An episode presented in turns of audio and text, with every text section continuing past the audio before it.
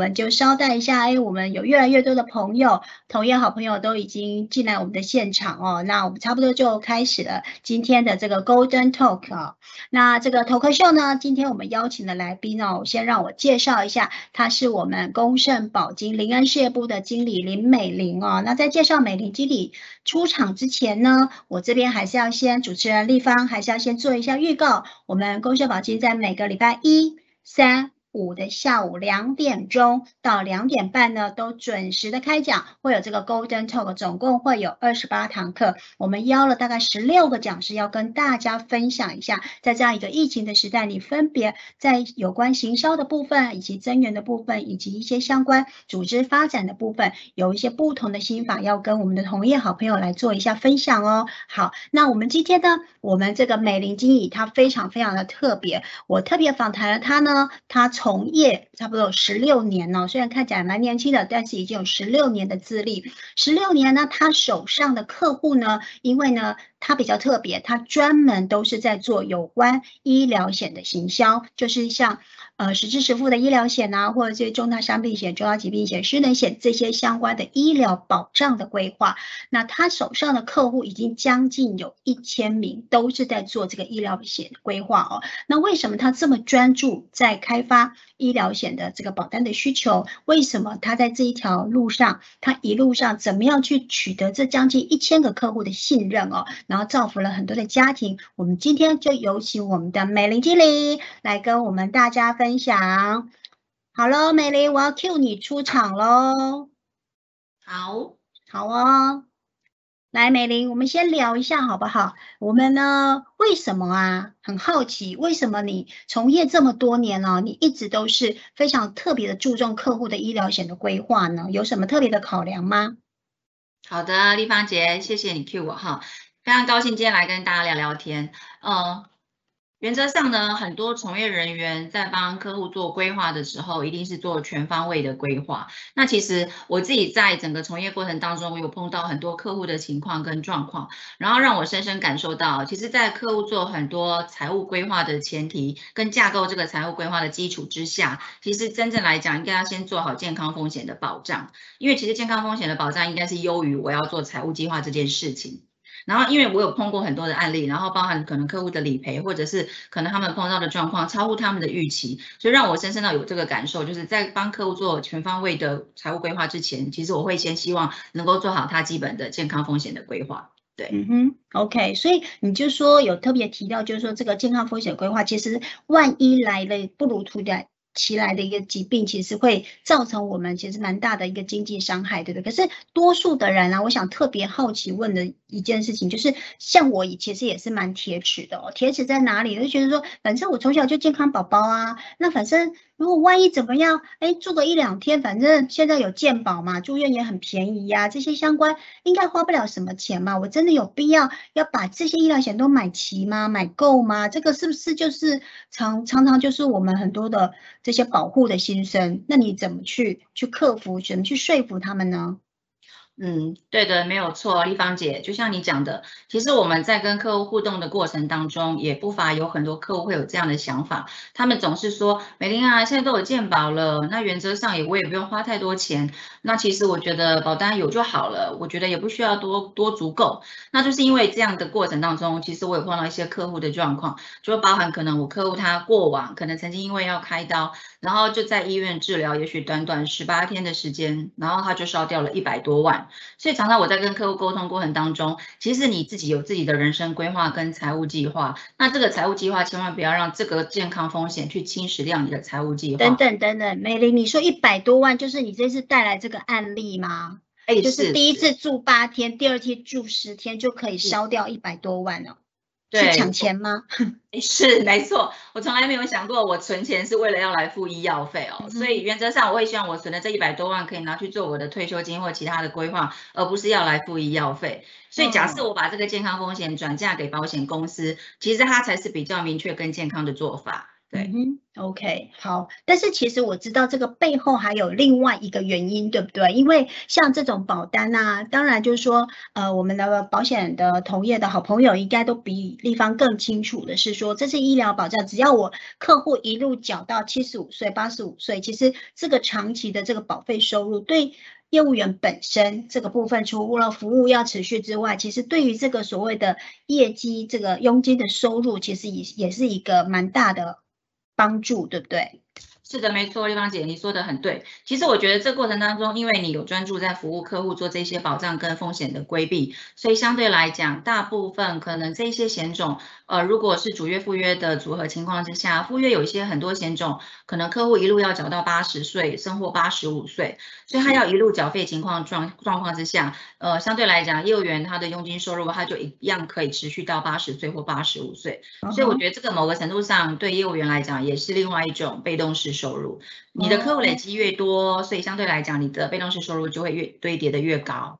那你这样讲，我就觉得说，你你有快要一千个客户，你的这个被动收入真的是我很大的。嗯，羡慕的地方，因为为什么？因为我平常在外面其实也会教一些就是投资理财的课程嘛。那这个部分的话，其实就会就会常常我都会跟我的学员去鼓吹的，就是说我们一定要打造我们的被动式收入。为什么？因为我们上班族我们就领的是固定薪水，可是哪一天我万一被这个老板。给那个请走路了，或者是说呃收入的中断了，或者是我退休后，其实我就没有这个所谓的稳定的收入这个来源。可是我想，业务工作最好的地方就是它就是一个能够带来一个永续的被动收入。不过前提是什么？前提是你要选对产业，选对平台。为什么？因为像我也认识，我过去媒体工作的关系，也认识很多的那种很会卖车子，一年卖几百台车子的这种所谓的超业或卖房子也是。动不动就是几兆的这个所谓的他们卖的销售的成绩的这些业务员，可是呢，他年年归零，为什么？因为他可能一季的统计结束或一年的统计结束，明年一月一号不好意思哦，业绩重新起算。可是我知道在保险这个产业其实不是，对不对？我就是一个长期一个累积的一个过程。那你耕耘越久的话，基本上你这个对于被动收入这个打造其实是最最厉害的。那美丽是不是也有帮我们？来算一下，或者是有关这个被动收入的话，再帮我们说明一下。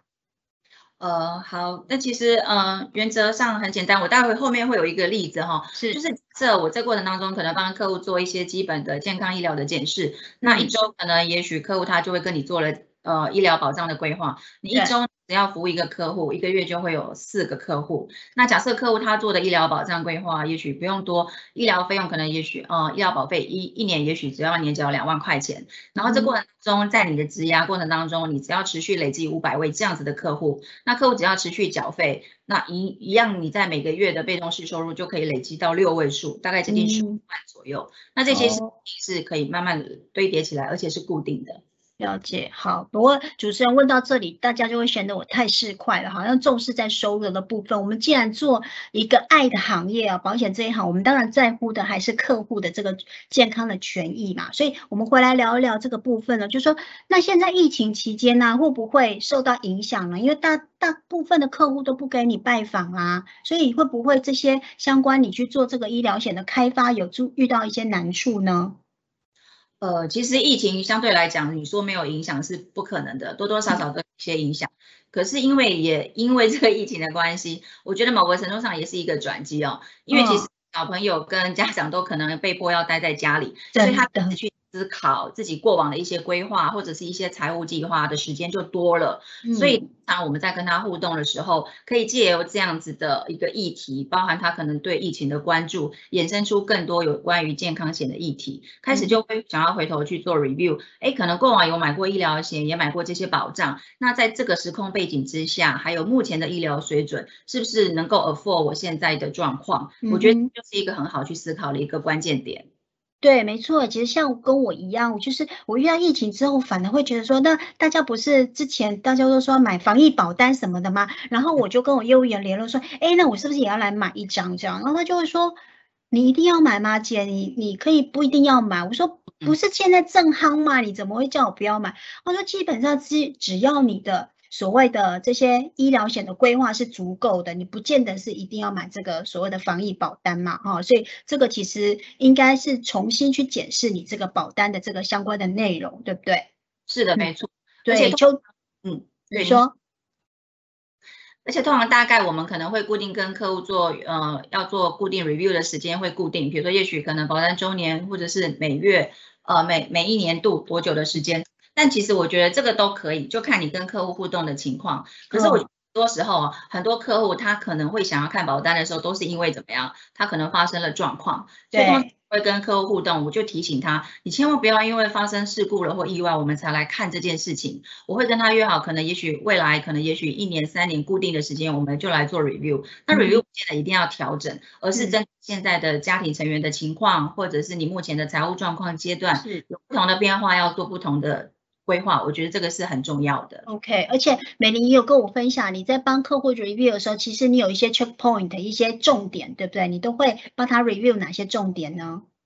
呃，通常大概我们在跟客户做保单检视的时候，我相信有很多的业务员，他其实本来就有固定在帮客户做这样的服务。那以前刚开始做的时候，可能一拿保单就很急着说，哎，那医疗日啊买多少啊？杂费够不够啊？或什么等等的金额，他会比较专注在金额上面。但我做那么多之后，我就大概不太看这个东西，我反而会回头去跟客户聊。我从保单检视会从可能五个 W 一个 H 去聊，哎，那。这个先生小姐，你过往为什么会买？然后你买的内容你是什么？你知道吗？那现在这个业务员还有持续在服务你吗？我会聊一些故事，然后所以除了这个之外，我一定会做的，除了当然检视内容是一定必要的，再来就会去看关系人的调整，包含客户可能小时候爸妈帮他买，要保人是父母，然后。受益人有没有做调整？我曾经碰到一个 case 很特别哦，他拿家保单给我看，因为他已经是我客户，然后我就很好奇，他先生有两张寿险，然后他里面的受益人写的名字是我不认识的名字，因为他们全大概我都认识。我说这名好特别，我没看过他，他是谁？然后后来拿过去看了一下，说哦，这是我先生的前女友。哦哇，这么好，不算失联吗？不是不是，他他他现在已经忘记这件保单了，他买到忘记很久，对，所以他说他也没想过。后来他去问了他先生，他才发现哦，可能过往他们可能有一些计划在未来，但是当时可能时空背景又让他们没有再继续走下去。他迟迟也忘记这忘记这件事情了，嗯，然后就当下就利用保单检视的过程，就说，哎，那我们刚好试试把这些东西都调整过来，这个对你的家庭会是比较有保障的。这个太太应该很感谢你吧？没有，他也是觉得很特别，他也从来没想过这件事情，他也觉得很好玩这样。然后再接下来就是要看客户对于比如说他现在的状况或者是未来的担忧，现在的保单内容是否可以满足，而如果不能够满足，是不是要来做一些不同的检视或模式？我觉得这个都可以再讨论的。OK，好，所以这是有关保单见诊的部分。可是啊，我好奇耶。我以前，比如说全家人的保单要来给你见证，以前不就是抱着厚厚的一大叠吗？对，常常就是有好几个有资料袋，有没有一个大的袋子，然后让你抱回去，然后光光 key 资料就 key 半，不止半天哦，可能要 key 个三天才 key 得完，然后再来感觉上去做一些不同的呃建议书啊这样子。那现在也是这样子吗？疫情期间你要怎么去抱那么抱回那么一大堆的这个相关的保单呢？呃，其实丽芳姐，我还是比较喜欢报保单回来看，因为我选报保单回来看的原因，是因为我可以看到客户前面手写的一些内容。那当然你会觉得这好像很耗时或费时，但我觉得看因人而异。但现在因为疫情的关系，其实大家的肢体接触是有距离，可是我们一些科技运用的部分是无距离，而且甚至无国界的，所以相对来讲，反而跟客户的互动更简单。其实他只要把保单找出来，他可能拍了关键的几个页面给我们，我可以针对。这关键的几个页面去帮他做检视。那因为我们今天聊的是医疗险，所以大概医疗险检视的几个区块，大概不外乎是这几个区块，包含医疗、意外、癌症或特定。那这些当然一般的业务人员一定会去帮他们做检视，我觉得这个无可厚非，这都基本功。但重点是，以往可能我们会给客户就是厚厚的一本报告书，包含很多的格子啊，然后很多的数字。当你在客户解说的时候，他当下是有听的，可是可能也许你离开之后，他会放在书架上。忘记了。对，所以我们都开始去思考这件事情，是我给他一份很详尽的报告，没错。可是我可不可以换个方式？就是如果我把一些重点整个 summarize 下来，我把它换成一张小卡或者是一个异化的工具，让它可以存下来，随时需要的时候随时跳出来看。我觉得那个反而对他来讲是比较简单而且易懂的。嗯哼，所以刚说的这些什么小卡啊，或者是什么，这个是怎么运用的方法呢？这个就是其实公司非常棒的地方哈，所以我们现在在疫情期间又发动了一个远端关怀的服务。原则上，我们依照就是客户的模式去帮他整理他的保单，然后整理完保单、检视完了之后，整个把它 summarize 之后，我们会除了出一份见诊书给他之外，我会帮他做一个一卡护照。那一卡护照原则上它不会有太多的细目，不会像那么多格子、那么多数字。我就把几个重点，可能哎，我一发生状况了，我现在需要住院，那我的住院日额是不是可以 afford 我的呃可能呃病房费的部分啊？我现在要动手术了，我可不可以够付我的杂费？我把这些的重点 summarize 下来，然后把它放在我的呃医护照里面，然后这个医护照呢，因为我们疫情不能接触，但是呢，我们大家每天都会用 Line，我可以把这样子的资讯，然后存在我跟客户的呃电就是笔记本里面。这样子，如果他真的一旦碰到事情，当下他可能联系不到我，可是他又需要给护理人员一个回复的时候，他只要点开他的电子档案，他就可以看得到这个内容，他是不是可以 afford 得起。然后等到疫情解封之后，我们还会把这样的一卡护照转换成实体的小卡，然后再跟客户接触的时候送他这样的实体的一卡护照，客户就觉得。的安心，对，所以美玲，你是说这个一卡护照就是类似我们出国要有一本护照，或者是现在大家说打疫苗，我又感觉像有个疫苗的护照一样去证明，就是说，哎，我有这个东西。然后这个护照里面，你会去帮大家去检视所有的这些相关的医疗的保障的缺口。比方说，万一住院，我就想要住单人房，我就不想要跟别人住在一起嘛。所以这个部分，那以目前例如台北市的相关的行情，我需要自费多少？那我现在的保单住院日额一天假设三千块，肯定是不够的。那这样的话，我的缺口还有多少？例如我还要再补个两千块，类似这样的概念吗？对，非常好，地方姐真的反应非常的快，因为我是记者出身 对，所以我我会掌握了这些资料之后，你的意思是说，呃，你们会帮忙把它做成一张一张的表格，然后贴在你跟客户赖的这个。你们两个的这个客户的这个记事本里面，让我随时可以去看嘛？对，没错，就是这样的模式。我也不会忘记，所以我也不会因为拿了一本厚厚的这个所谓的保单见诊的这个相关的规划建议书回去，我就放在转转头就放在我家的书柜，然后就忘记又又蒙尘了这样子。对，没错，那是非常可惜的事情哦。哎，那。美玲问一下啊，那客户现在对于这种所谓的数位的这个一卡，你讲的这个一卡护照啊，那接受度怎么样？会不会有些人还是会觉得说，哎，我我还是习惯是传统厚厚的一大本，然后拿着我的老花眼镜来看一下这样子呢？那你觉得这样的方式跟过去你传统的这个行销这个方式，有些有有哪一些的不一样？最大的不同在哪里？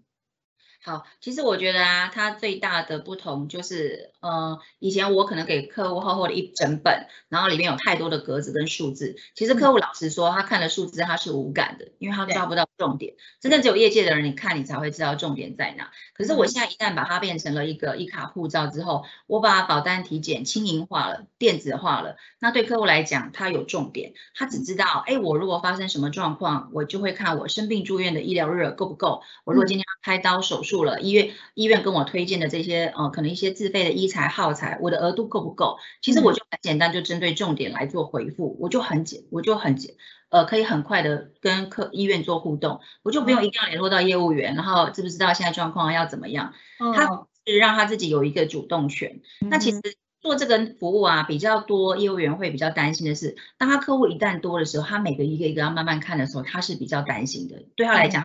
工作量变很大，但其实公司非常棒，就是我们有跟云华托合作，然后公司有提供这样的平台，可能你每个月付少少的费用，然后我就可以把客户的保单整个汇整在一起，然后同时去做检视，然后因为有一个保单见诊专区，我只要我的呃滑鼠按钮一按，我就一键输出了，我的小卡已经成型了，然后进而假设未来我可能要给客户实体的这个健康护照，我一样可以再去送给客户，它反而。让我的时间效率提升，因为我用这样的工具，反而让我有更多时间去跟客户做其他的互动。哦，哎，美玲，我觉得你提到一个重点，这个重点是什么？就是说你们这个整理的资料，对不对？你就可能抛在这个我，你跟客户，比方说我是你的客户，你抛在我们的记事本。其实我以前最常就是说，哎，朋友发生一些什么事情，然后被通知他可能要住院了，要怎么样？然后第一件事情就想到是什么？赶快扣我的保险业务员，可能三年都没跟他联络了，赶快扣他，然后问他说，哎，我现在要住院，然后我我可以住我的那个。这个医疗险到底是一天赔多少钱？因为他要从一天赔多少钱，假设我买的是三千，我买的是五千，来决定我待会就是我住进病房之后，我可能不能升等？对，因为如果保险的没有买那么多，那就算了，就住健保法就好了。等如果说，哎，我可能住日额买的五千、六千这样子，就觉得，哎，那我升等单人房，我的负担就不是那么大的概念。所以业务员常常在这种第一时间，在关键时刻被想到，哎。对你说的非常的非常的对哈，大概通常这种状况都是非常紧急。就像我客户上个礼拜，他就是因为发生意外住院，然后他太太非常紧张，然后他太太也知道说啊李美玲有来有有有是他的那个业务服务员，所以他就只会打电话给我，然后大概跟我描述一下他先生的情况。他说怎么办？现在医院就是双人病房都没有，然后现在怎么样的情况？然后说那他现在怎么可以怎么做？然后这时候我就觉得哎。我们这个时候就顿时感到非常重要。平常可能对业务员就是爱理不理的，然后这个时候拉着你问说：“哎，到底日额可以多少？我可不可以住什么样的病房？他待会开刀，医生介绍这些东西，我们可不可以用？”然后这时候其实你只要很轻松的到他的 LINE 的对话框，然后在记事本地方把它点出来，那就可以很清楚跟他讲：“哦，那 David 现在的状况怎么样？你们可以去住单人的，其实你们可以负担得起。然后杂费的额度大概有多少？那医生推荐的，你通通都可以用，不用担心。然后可能过程需要治疗，你都不用怕。对，嗯。好，OK，所以就是美丽有特别提到，就是说这个相关这个数位的工具的运用哦，真的在做业务的工作的时候，其实会提高你的工作效能，然后呢，也能够让你的时间管理更加进化，等于是让你有更多的时间可以去做其他的服务或互动，甚至去做学习的成长，去上课啊或什么，呃，不用就说啊，今天客户一个电话来，然后你可能还要打给你的助理啊，或者回去呃开你的 iPad 啊，打一个这个。相关的这个呃这些资料夹，然后才能够去找到，然后才能去回答客户，所以这个是一个非常非常便捷的方式哦。好，那美玲，接下来的话，我们可不可以聊一下有关你刚刚有跟我们提到那个被动收入的部分？我相信，因为今天应该有蛮多的是我们同业的好朋友，会也会很想要知道这一块，就是说，哎，您刚刚有算一个，哎，一个礼拜开发一个客户，对不对？然后一个一个月就四个。那假设我什么一日三访，一个礼拜五天就好了。我礼拜六、礼拜天还放假，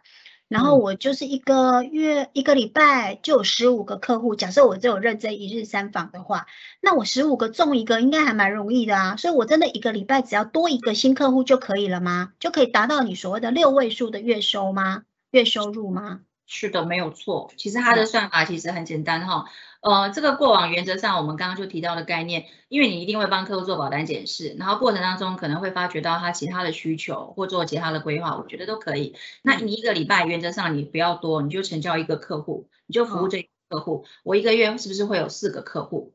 所以我会有五十二位，那你只要持续做这件事情不中断，然后在你的质押过程当中，你只要累积到至少五百位客户，你就可以每个月会有六万块钱的被动式收入。这个是有实力的。我在我前一间公司，其实我那时候做就很单纯。以前我们过往在前公司，呃，我就是很很简单的目标，我一我一个月就是服务四个客户，然后这四个客户跟我做了基本的医疗保障规划，然后呃四件，我们以前就是四件四 C。然后我就持续做这件事情，每个月做，每个月做。当然过程中还会帮他规划可能其他的寿险或者是其他规的教育金等等，那个都另外的。我只做医疗这件事情来讲，然后我持续了三年左右，我大概达到这个目标了。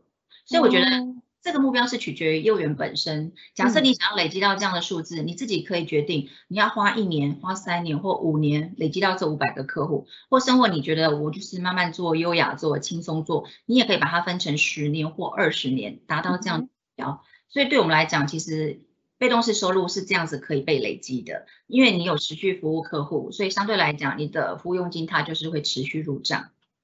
这样美玲经理再解释下去，我应该就很可以很轻松的算出你光医疗险的这个月收入有多少哎。对不对？你说三年就做到五百个新客户嘛，然后五百个就有月收六位数字十万以上，那这样子蛮容易推算的耶。这个嗯是太吸引人了，我该转行吗啊，非常适合啊，丽芳姐？OK OK，反应又这。么快。那所以说，在这样子一个方式哦，其实透过一个呃美丽经理的分享，就是在一个疫情期间，因为我相信很多的呃同业好朋友一样，跟我们一样，大家都是面临到这个疫情的考验哦，就是客户不给拜访，我们的活动量也都是降低。那在这样子一个一个情况下，我们其实是不得不转变。所以这一波的疫情打下来，我觉得呃以前有一个名人呢，就是在那个丘吉尔有说过，不要浪费任何一次的危机，因为所有的危机都代表的就是背后一定会带来一种转机。那有时候危机来得快的时候，反而是一种你往正面的思考，反而是一个很好的加分。为什么？因为你就被迫。赶快就要去转型，你以前可能要东想西想啊，考量这个考量那个，现在根本没时间让你想，因为市场就是变成这样子的，就就已经就是三级警戒了。那当然，我们非常希望，哎，下礼拜可以真的是解封哦，可以让我们大家出去透透气。不过，在这样一个未来是一个病毒跟我们这个美丽新世界共存的一个世界哦，我想这一波的疫情已经让大家都体验到时代已经不一样了哦。那在一个数位工具的运用之下，其实我知道好一的。一个平台，好的工具可以让你不用在家工作，也不用在办公室是工作，而是可以在全世界任何一个地方工作，对不对？对，美玲，你你你现在是在哪里呢？我我我觉得现在因为疫情的期间，其实不管客户或我们，很多都是 work from home 哈。但是我觉得公司非常棒，就是它提供了就是各式各样的数位平台，然后让我们我觉得是可以 work from anywhere，就是不见得你在家，你可能在客户端，或者在公司，或者是在哪个地方，我觉得通通都可以。原则上就是用三个工具就可以把这些东西全部都处理起来了。我觉得对客户来讲，然后他我们他的问题可以很快被解决，而对业务员来讲，其实是更有效率的。对，我觉得工作有效率其实是一个非常重要的一个现代的工作的一个一个模式哦。因为像我自己本身从媒体业转行过来，其实我以前在媒体工作，常常就会有一个类似强迫症。什么样的强迫症？我喜欢把那种 routine 的工作系统化，所以我常常在以前的组织里常常在写 SOP。只要是类型固定的事情，SOP 化之后，其实很容易被复制。那被复制之后，我的我我的人的时间就可以抽身再去做别的专案，或者是再去做别的事情哦。所以我觉得这个一个疫情哦，透过一个数位化的一个平台、一个工具，可以帮你把一些繁琐的行政事项把它简化、系统化、优化之后，其实我真的觉得业务员多了很多的时间。像哎，大家有空上来。听我们这个 Golden Talk 也是一样嘛，我们就多出来的时间，我们可就可以去做一些自我进修的这个动作哦。所以，美玲经理最后啊，有没有一些什么话要送给我们的同业好朋友呢？嗯，我相信啊，大家参加这个呃，大家加入这个行业，一定对这个行业有所期待。然后，不管你要做哪一方面的规划，我觉得都好。那在这个做全方位的规划之前，呢我觉得客户的健康风险，呃，如果可以的话，就可以先把它处理起来。我觉得我一直都相信哦，你持续做对的事情，好事自然会发生。不管是在你的人际互动，或者是在你的收入方面，我觉得它都一定是会越来越好。嗯。好的，我们非常谢谢美玲经理的经历的分享哦。那持续做对的事情，好事自然会发生哦。我相信，只要加入一个对的平台，运用一个好的一个工具的这个优势哦，能够让你的业务的工作能够无往不利，甚至就是越来越进化啊、大家都可以当我们保险的钢铁人。那我们今天非常谢谢我们工盛保金林恩事业部。林美玲经理的分享非常的精辟，而且她讲话呢都没有坠字，然后都非常的明快，是我非常欣赏的一个风格哦。那我这边立方主持人立方，大家还是没有办法看到我的脸，真的是很抱歉哦。那我还是要做一下我们这个礼拜五下午两点同一个时间的 Golden Talk 头头壳秀的预告。我们有请的是公盛宝金的体系总监肖家军，是一个美女哦。那她本身呢，就是专门在经营高资产的客群，尤其是姐姐们哦，这些比较大龄的熟龄的姐姐们，她是怎么掌握住他们的心，甚至呢，哎，跟他们都成为这个好朋友闺蜜哦，她怎么去经营这些姐姐的人脉？我们下礼拜。呃，这个礼拜五就非常期待我们的肖家军总监来跟我们分享。那我们今天的 Golden Talk 就到这边结束了。我们非常谢谢美玲经理，再次谢谢。那我们欢迎同业的好朋友，这个礼拜五继续锁定我们的 Golden Talk 头壳秀。我们礼拜五下午两点准时再见喽，拜拜。拜。